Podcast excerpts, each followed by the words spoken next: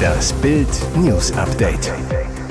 Es ist Donnerstag, der 22. Dezember und das sind die Bild Topmeldungen.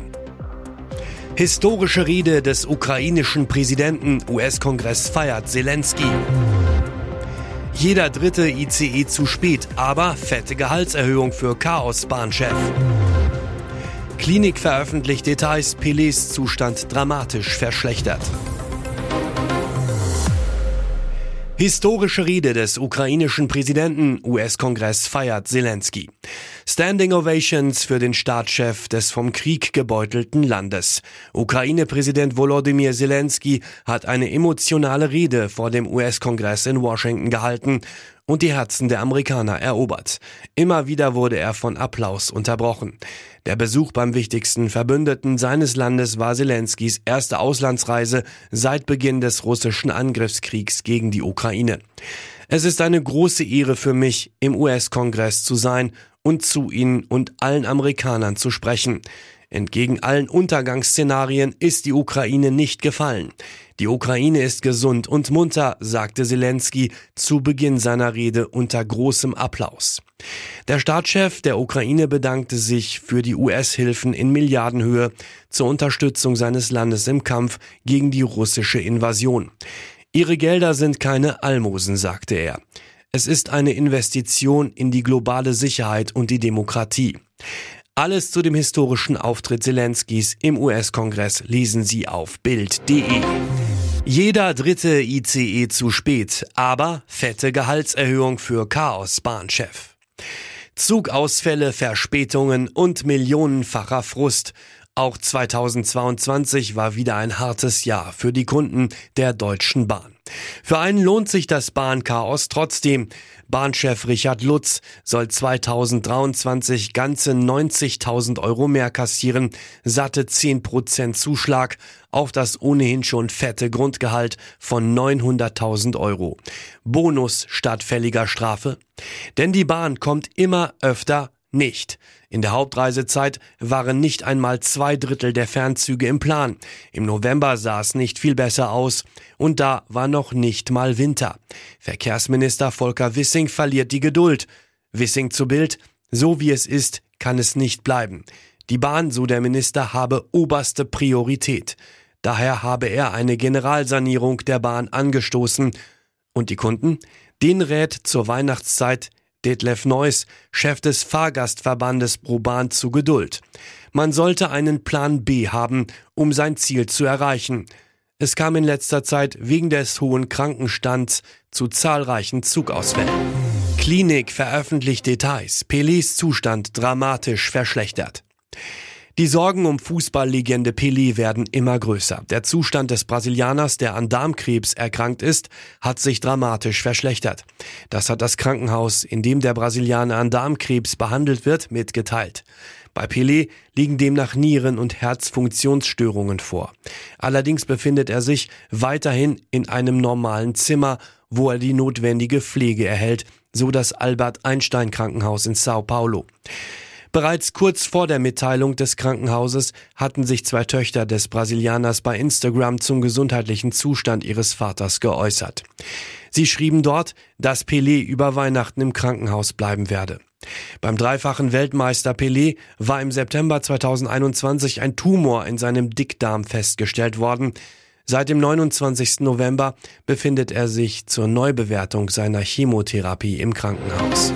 Verbotene Aktion bei WM-Siegerehrung. Messi durfte Emir-Umhang nicht tragen.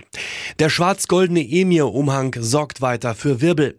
Noch bevor Argentiniens Superstar Lionel Messi den WM-Pokal in den Nachthimmel von Doha strecken durfte, bekam der Weltmeister vom Katar Emir einen schwarz-goldenen Umhang übergezogen. Ein edles Geschenk, so heißt es.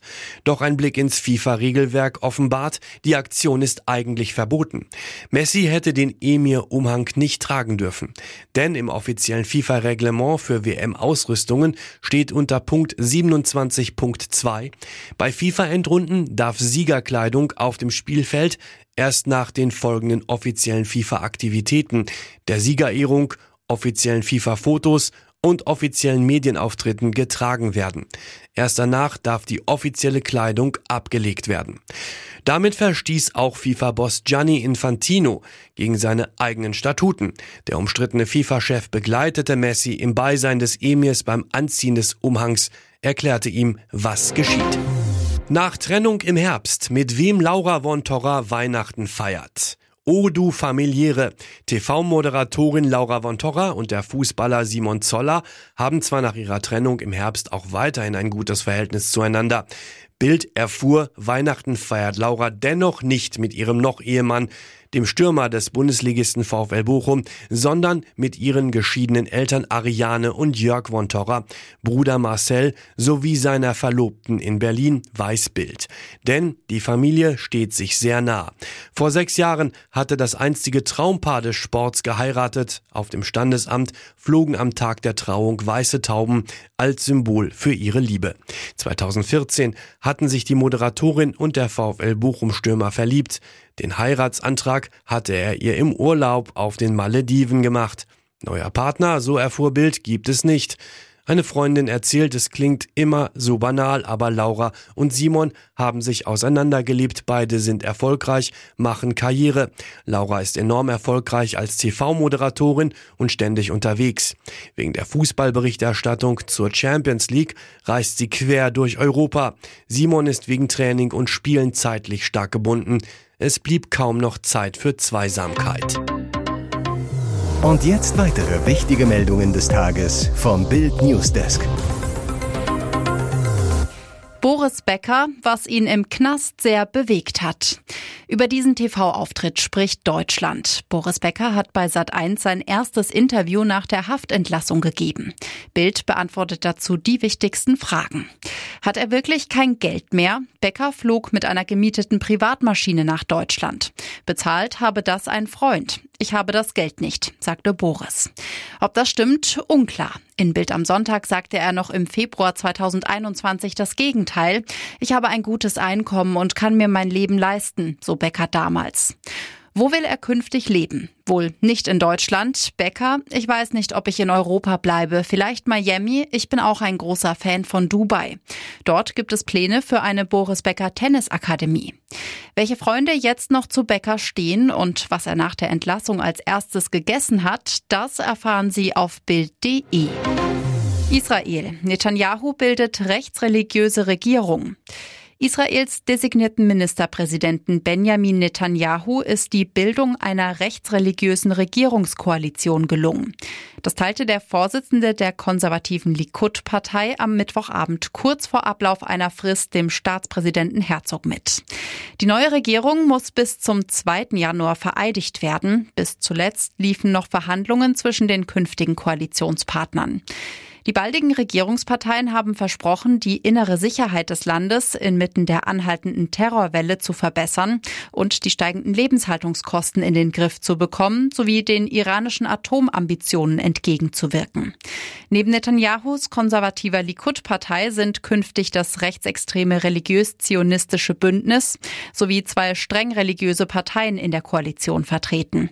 Es ist die am weitesten rechts stehende Regierung, die Israel je hatte.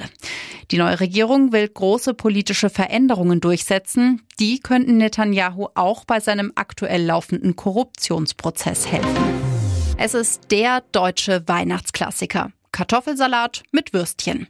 In jedem dritten deutschen Haushalt kommt das simple Gericht laut einer Umfrage von Statista Global Consumer Survey am Heiligabend auf den Tisch und schlägt damit andere Klassiker wie den Gänse- und Entenbraten oder das Raclette.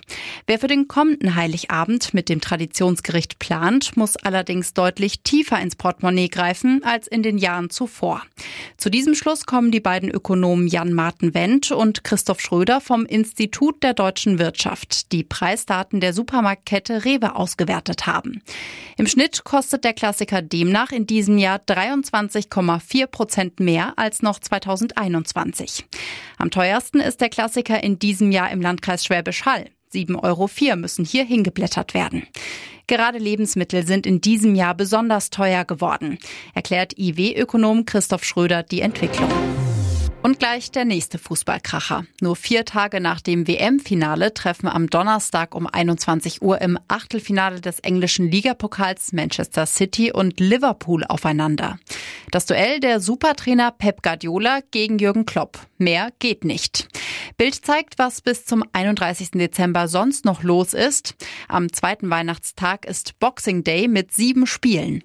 Klopp aktuell nur auf Platz 6 mit 15 Punkten Rückstand auf Spitzenreiter Arsenal startet seine Aufholjagd bei Aston Villa.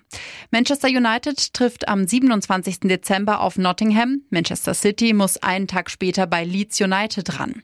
Am 30. Dezember wird der 18. Spieltag eingeläutet. Liverpool erwartet Leicester City.